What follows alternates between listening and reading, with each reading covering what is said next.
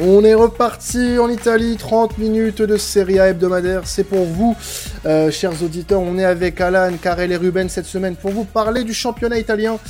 Et avec Alan, on va partir pour la fiche du week-end pour vous commencer cette, euh, ce beau podcast. Euh, le Milan, qui a fait, voilà, qui a chié un petit peu dans son froc ce, week-end, enfin cette semaine pardon en Ligue des Champions, euh, va accueillir la Juve qui est une équipe qui euh, bah, se chie pas mal dessus en ce moment aussi. Ouais, ouais, on a vu le, le Milan le plus nul de, de la saison un mercredi soir face à face à Chelsea. Une équipe euh, complètement perdue, un manque d'aspiration compte total et une défense vraiment en panique. Euh, le 11 est très bon à Milan, hein, ça on, on, cesse de le dire, mais, mais le banc ça, ça reste trop faible, hein, même pour une équipe qui, souhaite retrouver son lustre d'antan, pour moi, ça, ça, me fait peur. Euh, Pioli a tenté des choses. Hein. Il a tenté le, le 5-3-2 euh, pendant le match, mais c'était pas du tout intéressant. Euh, et le temps presse, il va falloir trouver des, solutions. Et certains joueurs vont avoir, vont devoir prendre davantage de responsabilités. je pense par exemple à un Charles Deketeler qui, face à Chelsea, a été inexistant, voire mauvais. Ah, c'est vraiment. Enfin, après, il n'y a pas que de Keteler. Hein. Franchement, il y a eu une prestation assez transparente de beaucoup de joueurs. Euh, mm. Moi, moi, j'ai été assez, assez déçu. Euh, et, et, au final, alors, j'allais dire pas étonné, euh, mais un peu quand même. Mais Milan, depuis le début de saison, sur certaines, sur certaines rencontres, on l'a dit, c'était quand même poussif. Donc, euh, étonné, mais quand même à moitié. Euh, j'ai l'impression que le Milan euh, a un peu de mal à démarrer sa saison malgré tout, parce qu'on on avait fait euh, lors du dernier podcast et Karel était présent aussi, on avait fait une belle éloge quand même du, du Milan sur sur ces 30 minutes, et au, au, final on se rend compte que bah peut-être que ça arrive pas pour rien ce résultat et que bah le Milan est finalement peut-être pas prêt. Euh, le, le, Milan, il manque peut-être quelque chose au Milan pour être performant dans ce genre de match. Et c'est triste de faire ce constat en octobre. Maintenant, c'est encore tôt pour euh, enterrer euh, les hommes de Pioli, mais moi, ce que j'ai vu mercredi soir, c'est plutôt inquiétant. Ouais, ouais, c'est clair, ça, c'est, je suis totalement d'accord. Euh, surtout que voilà, le départ de Caissier qui, qui jouait plus de 40 matchs par saison euh, avec le Milan, euh, là, tu as, Benacer et Tonali qui doivent voilà, user de leurs jambes à chaque match, qui n'ont pas vraiment de remplaçant à titrer. Il y a le jeune Tommaso Pobega hein, qui, qui montre de belles choses, mais c'est, c'est, trop, c'est trop light pour le moment. Euh, donc euh, donc c'est c'est c'est un Milan qui qui peut poser question, qui est assez inquiétant, mais qui quand même, ça faut le dire, euh, continue à, à gagner ses matchs malgré tout. On espère que ça va tenir, mais là l'enchaînement Juventus plus Chelsea encore dans dans quelques quelques jours après, c'est sûr que c'est pas ça ça inaugure rien de bon. Est-ce que vous êtes aussi euh, inquiet pour euh, le Milan euh, Je vais commencer par toi, Karel, parce que tu as participé au podcast de, de, mardi dernier, enfin de, de, cette semaine du moins. Moi, j'ai pas vu le, le Milan de, de, la saison dernière. J'ai même vu le Milan de la saison dernière, mais en Ligue des Champions. C'est ça qui est le plus inquiétant au final.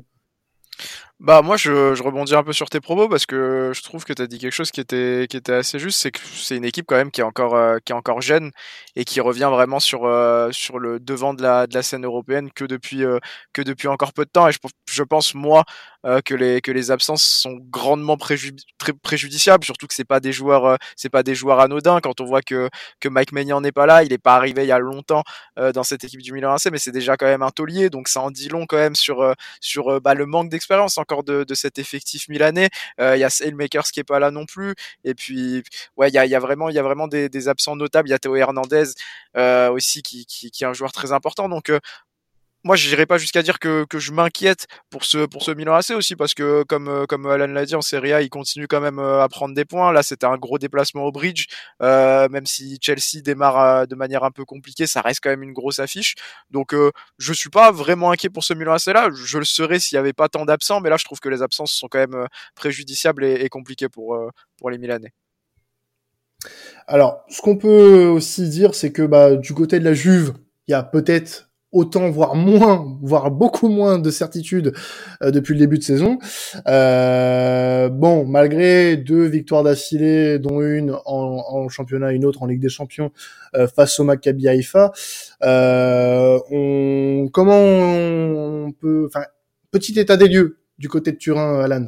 Ouais, bah la, la, Juve qui, on va dire, sort un peu la tête de l'eau avec, comme tu l'as dit, ces deux victoires euh, plutôt convaincantes en plus, hein, mais bon, face à deux adversaires assez faibles pour le coup.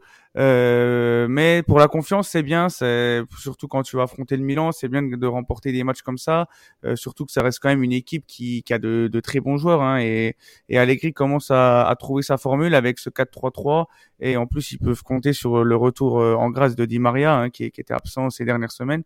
Donc euh, voilà, la Juventus qui, qui va mal, on, on le cesse de le répéter dans les podcasts italiens, mais qui pourrait avoir son coup à jouer euh, forcément euh, ce week-end.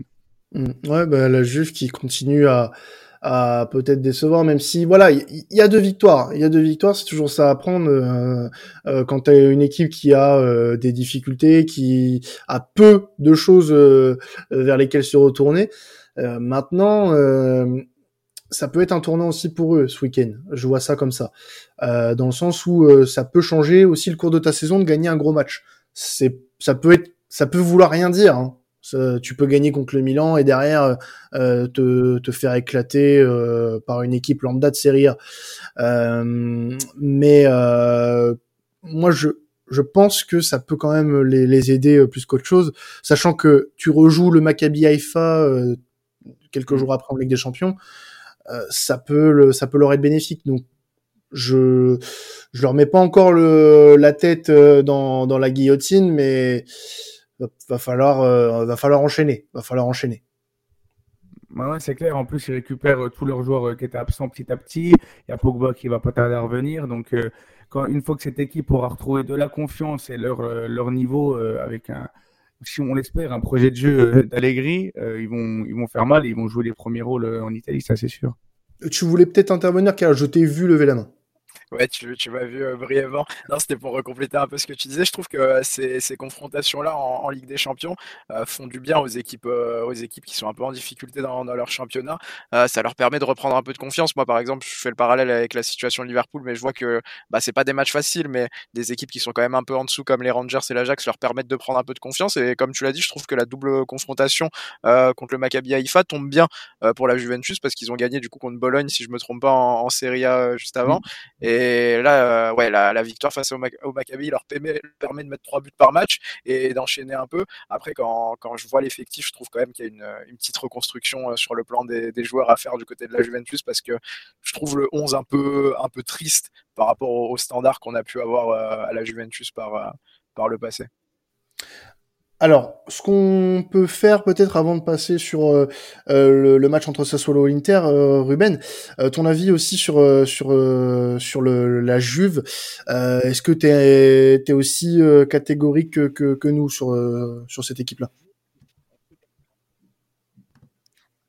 Ben ouais, je trouve que c'est pareil un peu un peu préoccupant. C'est euh, bah, disons une, équipe moi que je, je reconnais, enfin déjà que je, que je, reconnais plus forcément, mais qui surtout en plus me paraît assez euh, inquiétante dans le sens où je, je trouve que même euh, sur le plan on va dire mental, les joueurs ont l'air un peu euh, un peu tous euh, enfin chaos quoi. Et, et c'est vrai que c'est une équipe que je regarde de temps en temps et moi qui c'est quelque chose qui me surprend et, en tout cas quand je, je les vois euh, notamment dans des matchs où alors soit ils sont menés, soit même dès qu'on les voit en difficulté, je trouve qu'il y a clairement plus cet, cet esprit euh, qu'il y avait encore avant et, et même qui était un peu discutable. Aujourd'hui, moi, je, je, vois carrément une équipe qui est mentalement sur le, le plan, euh, sur le plan le plan psychologique qui est complètement morte et, et qui dès qu'elle prend un coup en fait j'ai l'impression dès qu'elle prend un but euh, en fait elle, arrive pas à se relever et donc moi je suis un peu euh, évidemment un peu pour la suite de, de leur saison parce que euh, parce qu'évidemment euh, quand l'on est fini et démarre d'une assez, euh, assez préoccupante. Mais, euh, mais surtout, ben voilà, il y a ce match quand même contre Milan qui arrive, qui est euh, un choc en, Italie. Et quand on quand on voit justement les, derniers matchs qui sont très mal négociés face à des équipes qui étaient peut-être plus abordables, moi c'est pareil. Je suis un peu, je rejoins un peu sur le fait que voilà, cette saison risque d'être compliquée pour eux et, et surtout voilà, avec un objectif qui semble aussi à plat maintenant. Alors passons du côté de Sassuolo euh, messieurs, puisqu'on va aborder ce match face à l'Inter Milan, euh, un, une Inter Milan euh, bah, qui euh, bah, voilà a, a, fait le job hein, quand même face au Barça, on peut le dire, malgré la controverse qui, qui lie euh, ce match, notamment dû à l'arbitrage. Mais euh, c'est une victoire qui bah, va faire automatiquement beaucoup de bien à Inter et qui pourrait mettre dans de bonnes dispositions avant le match de ce week-end. Ouais, ouais, c'est ça. Euh, la Gazzetta a annoncé que euh, Inzaghi avait deux matchs pour redresser la barre si jamais il perdait contre le Barça et contre Sassuolo ce week-end, il pouvait être évincé de, l'Inter. Bon, le, la, première mission a été réalisée, hein, ils ont réussi à battre le Barça et cette victoire a fait énormément de bien. Hein. C'est hyper intéressant euh, de voir l'état d'esprit qu'avaient les joueurs pendant le match et après le match. Euh, les joueurs sont à fond derrière leur coach, ça on peut pas leur enlever. On a vu des morts de faim euh, mardi soir, hein. ils étaient tous concernés, notamment notamment Akan Canaloglu, hein, qui a fait un, match monstrueux, hein, qui, qui, a fait oublier Brozovic le temps d'un match. Et Di Marco. Di Marco, excellent, Di Marco qui a, qui a muselé Ousmane Dembélé. Euh, après, la question, c'est de, de savoir est-ce que son avenir reste scellé ou pas? Parce qu'en effet, on a appris euh, sur Ben Sport, hein, notamment, que, que l'Inter va bientôt renouveler son bilan comptable et qu'un licenciement de Simone Inzaghi euh, serait bienvenu avant, serait le bienvenu avant la, avant le, que le bilan comptable soit terminé. Donc du coup, est-ce que qu'est-ce qui se passe? Quel est l'avenir de Simone Inzaghi? parce que voilà, ça fait euh, ouais, c'est euh, important de voir euh, qu'ils ont réussi à battre le Barça et ça peut donner une dynamique intéressante, surtout qu'ils vont bientôt récupérer Romelu Lukaku et Brozovic est encore sur le carreau, donc une fois que leur équipe sera comme à l'image de la Juventus, hein, complètement rétablie, ça serait une équipe super intéressante. Moi, je suis un peu dubitatif sur le cas je pense que tu devrais lui laisser une marge de manœuvre un peu plus importante. Euh, parce que là, tu gagnes contre Sassuolo, tu peux potentiellement te remettre en lice, euh, approcher la, la septième place et euh, te rapprocher des places européennes. Et euh, le résultat en, en, Ligue des Champions, alors ça peut être un cache, enfin un trompe-l'œil. surtout voir ce qui va se passer la semaine prochaine lors du match retour au, au Bernabeu, au Bernabeu au Camp Nou, pardon. Euh, mais euh, disons que oui, désolé pour la faute, je vais en choquer plus d'un, désolé. Euh, mais euh, disons que moi, je pense que le match face au Barça maintenant va lui laisser le bénéfice du doute. il faut qu'il gagne face à Sassuolo, ça c'est une certitude parce que là la situation en championnat elle est complexe pour le pour l'Inter et il va falloir réagir très rapidement. Donc je pense que la marge de manœuvre doit être plus grande que deux matchs. Deux matchs, c'est trop peu. Euh, maintenant, il va falloir qu'il gagne face à Sassuolo, parce que là, si l'Inter ne gagne pas et qu'admettons, euh, t'as le Torino qui gagne dans le même temps, euh, tu passes dixième, tu peux même passer onzième si la Fio gagne et que tu perds euh, face à Sassuolo. Donc, euh, ouais, il va falloir gagner ce week-end, mais il va falloir aussi gagner d'autres matchs. Donc, l'Inter doit lui laisser plus de temps, mais il va falloir qu'il soit euh, convaincant. Ouais, stratégiquement, moi, je trouve que déjà, je moi, j'ai une image de l'Inter qui, qui laisse pas beaucoup de temps à ses coachs. J'ai l'impression que c'est un club vraiment qui. Alors peut-être que peut-être que je fais erreur, mais j'ai l'impression que c'est souvent des, des, des, des mandats des, des, mandats courts de deux ans, euh, souvent. Donc euh, déjà, je trouverais ça dommage dans un premier temps.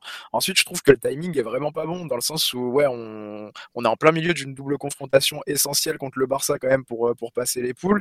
Je suis pas sûr qu'un changement d'entraîneur maintenant soit la soit la meilleure solution. Et j'ai trouvé que la performance en plus face au Barça était bah était assez assez symptomatique de, joueurs qui sont encore derrière leur entraîneur. Donc euh, ouais, il va y avoir beaucoup de, beaucoup de retours importants. Je serais quand même partisan de lui laisser euh, un peu plus de temps. Surtout que c'est, ça va pas être simple de jouer à Sassuolo. Hein. C'est toujours un terrain compliqué euh, pour euh, pour toutes les équipes euh, italiennes. Mais oui, oui, je suis complètement d'accord avec ce que vous avez dit. Surtout que voilà, il n'y a pas il y a pas de de coach pour l'instant disponible qui qui pourrait voilà. vraiment voilà. Et après, il faut quand même avouer aussi que Simone Inzaghi, il a quand même bien profité du, du travail d'Antonio Conte avant son arrivée et qu'on voit que sa deuxième saison est quand même un peu plus compliquée. Après, Karel a soulevé quelque chose d'important, c'est que l'Inter ne laisse pas le temps à ses coachs non plus. Euh, tu parlais de deux ans. Euh, Cite-moi un entraîneur récemment à l'Inter qui a fait deux ans ou plus. Euh, mm. Il y en a pas beaucoup. Il y en a pas énormément. Donc, euh, il y en a même quasiment pas. Y a... Qui ça? Paletti. Oui. Et après, oui, c'est vrai que c'est des. Mais avec quel, avec quel résultat aussi, Paletti C'est ça le problème. Tu, là, Paletti, t'as laissé beaucoup de temps à un mec qui a rien foutu. Donc euh, c'est c'est quand même c'est quand même dommage. Là, euh, Inzaghi, euh, il y a quelque chose quand même, je pense. Il y a il y a un truc à faire, surtout que tu as été amputé de ton début de saison d'un Lukaku qui faisait un bon début de saison avec l'Inter. Donc euh, je pense qu'il faut euh, savoir être patient et que surtout la, pardon, le début de saison en Italie, il est assez il était assez dur à pronostiquer quand tu vois euh, le Napoli qui est premier, l'Atalanta qui est deuxième, l'Udinese troisième, la Lazio quatrième, le Milan qui est cinquième. Euh, Est-ce que mm. tu pouvais pronostiquer un tel départ? Alors je sais que euh, dans la tête des dirigeants, tu vas te dire bah non mais nous on va pas regarder ça, on va pas surveiller ce qui se passe autour. Ce qui est important c'est nous. Mais euh, bah, quand tu regardes au final 8 points en 12 matchs, euh, ouais bah ça aurait pu être mieux, mais ça aurait pu être pire pour l'Inter j'ai envie de te dire parce que le début de saison au niveau du jeu il est pas fameux. Donc laissons du temps quand même. Mais euh, va falloir, comme je l'ai dit tout à l'heure, que Inzaghi trouve euh, trouve les solutions. Parce que si les solutions sont pas trouvées rapidement, bah malheureusement euh, cette fois tu pourras pas donner tort à la direction de l'Inter en voulant saquer un entraîneur assez rapidement. Donc euh, prions pour lui. Hein. Bon, tout le monde priera pas pour lui, hein, j'imagine. Mais euh, surtout toi, Alan. Bah, si, si, moi je veux bien qu'il reste. S'il continue avec les mauvais, les mauvais résultats, il peut. Ah, bah voilà. voilà, forcément, je t'attendais là-dessus. Forcément. Bon, on va passer à une autre affiche du week-end. Euh, messieurs, on va passer sur le match entre l'Oudinez, qui est l'une des surprises de ce début de saison, et l'Atalanta. Et euh, bah, je vais en profiter pour euh, introduire une, une nouvelle chronique dans la partie euh, dans la partie italienne. C'est le mot de la semaine parce que la semaine dernière on avait euh, eu le mot coprolite avec euh, avec Alan. Bah, cette semaine Alan mm. avec le jingle qui va bien aller va vous présenter le, le mot de la semaine qui concerne ces, ces Toudinés Atalanta. C'est parti. Alan, quel est le mot de la semaine? Le mot de la semaine est muscadin, les amis. Muscadin. pourquoi? Pourquoi Muscadin là Que l'Udinese et l'Atalanta sont deux merveilleuses équipes de Serie A et que l'affrontement entre les deux va être muscadin, ça veut dire euh, incroyable, ça veut dire magnifique, ça veut dire euh, tout en couleur. On utilisait ça euh, dans la royauté à l'époque, ça signifiait l'élégance. donc voilà, nos auditeurs, vous, vous, avez appris un mauvais mot et à la semaine prochaine pour un, nouveau mot. C'était Alan et le mot de la semaine. Ciao tout le monde. Non, non, plus sérieusement, euh, bravo déjà pour ce mot. Et euh, donc l'Udinese qui reste quand même sur six victoires, qui reste voilà sur six victoires d'affilée. L'Atalanta toujours invaincu, six victoires de nul. Euh, on est bah là sur l'une des grosses affiches du week-end. En tout cas, en, parlant de classement, c'est le troisième qui reçoit le deuxième. Ouais, c'est ça. Et encore le deuxième ex aequo avec euh, le Napoli et l'Atalanta. Donc c'est vraiment le trio de tête euh, qui, qui est impressionnant en Serie A. C'est des équipes qui, voilà, c'est deux équipes notamment qui qui proposent du jeu, qui font beaucoup de, qui marquent beaucoup de buts, qui, qui s'en prennent pas beaucoup. Euh, je pense surtout à l'Atalanta. Donc ça va être un affrontement très intéressant. Je pense que c'est euh, une des affiches à, ne pas manquer. Je suis, je suis très hypé par cette affiche. J'espère que vous le saurez aussi. Et euh, je pense que malgré même si on a, les deux équipes n'ont rien à perdre, même si on a une des deux qui perd. Vu qu'ils sont les deux bizarrement dans le, dans le top 3, euh, ils vont vouloir jouer leur football coûte que coûte, c'est tout. Ouais, bah c'est, ça va être une des affiches à regarder. Sur le papier, pas la plus sexe, hein, on va pas se mentir. Mm. Mais euh, de ce qu'on voit sur le début de saison en, en Serie A, bah on a très envie de voir ce match en fait. On a très envie de voir ce match parce que c'est des matchs qui sont euh, euh toujours très intéressants quand on est dans des dans des positions hautes.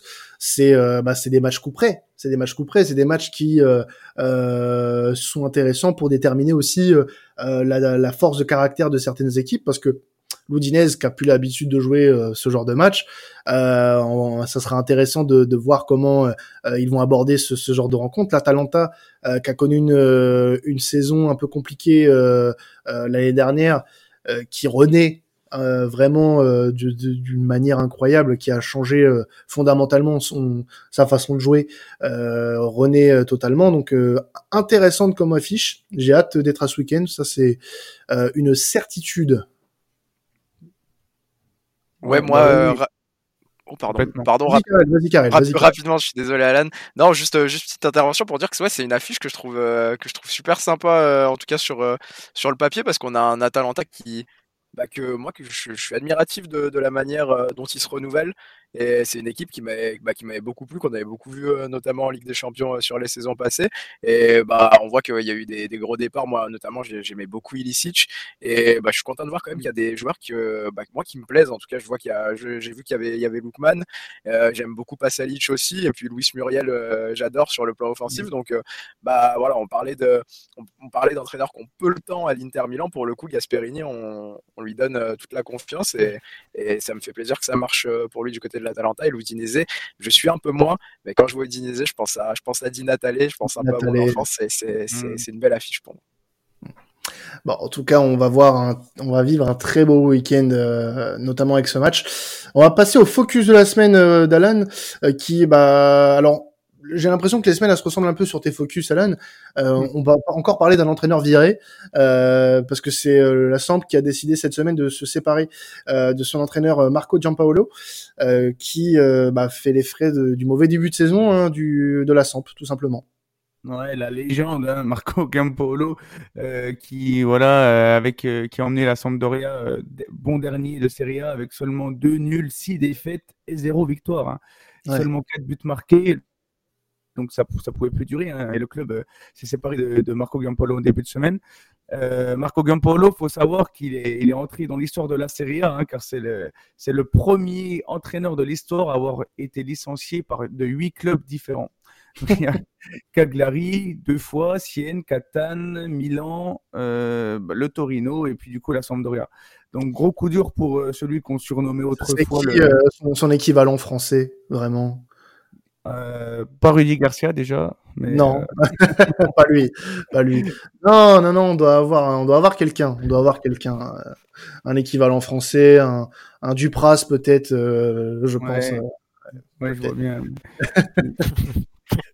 C'est étonnant hein, parce qu'il était vraiment, euh, voilà, il avait fait de très bons travaux avec euh, la Sampdoria lors de son premier mandat. C'est ça qui lui a évalué le poste à Milan, du coup, en plus. Donc euh, là, on le voit vraiment sombrer et, c'est un coup dur pour lui. Et il a été remplacé du coup en début de semaine par une légende hein, du championnat italien, légende de, l'Inter Milan aussi, Dejan Stankovic. Yes, c'est ça, ouais. Il a été nommé bah, aujourd'hui, enfin en ce jeudi, euh, jeudi 6 octobre.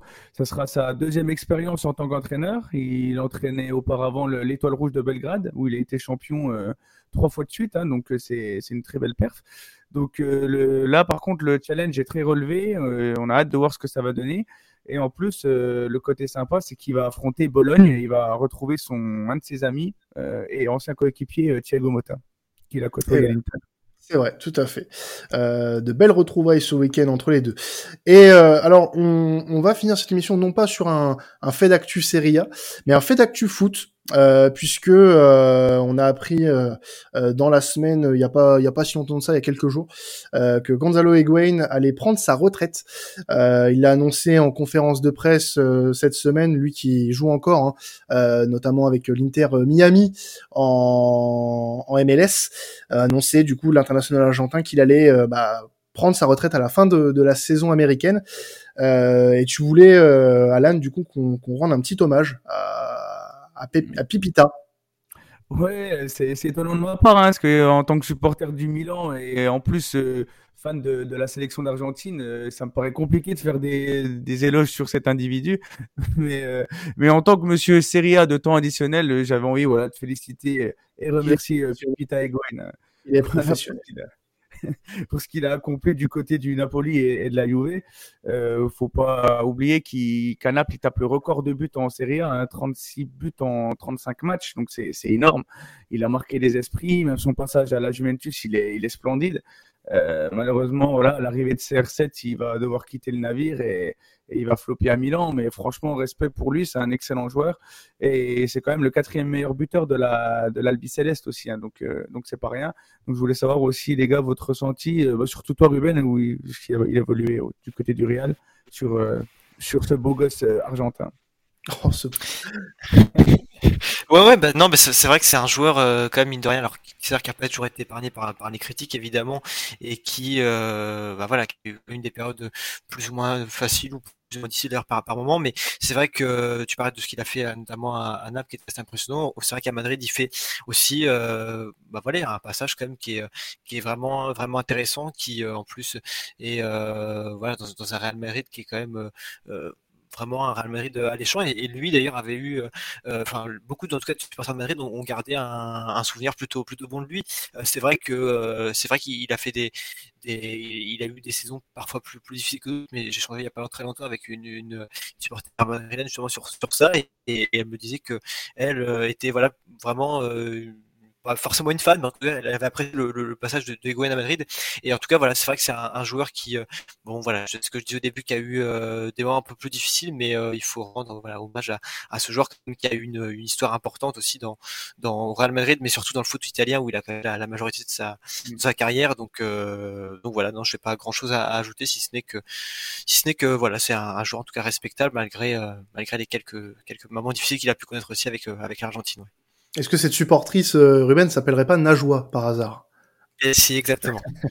et Najwa qui est passé plusieurs fois dans l'émission la semaine dernière, on, on l'embrasse. Euh, non, pour rebondir un petit peu sur le sujet, euh, ce, ce, beau gosse argentin, euh, comme dit Alan, euh, qui, qui n'a rien à envier à votre présentateur, bien évidemment, chères auditrices rien à voir. Euh, et qui, non, non, plus sérieusement, moi, moi j'ai un, très bon souvenir de, de son passage euh, au Napoli et, et notamment euh, sa saison 2013-2014 où euh, il fait une, un exercice incroyable. j'ai rarement vu un, un, joueur autant être dominateur à son poste dans ce championnat-là.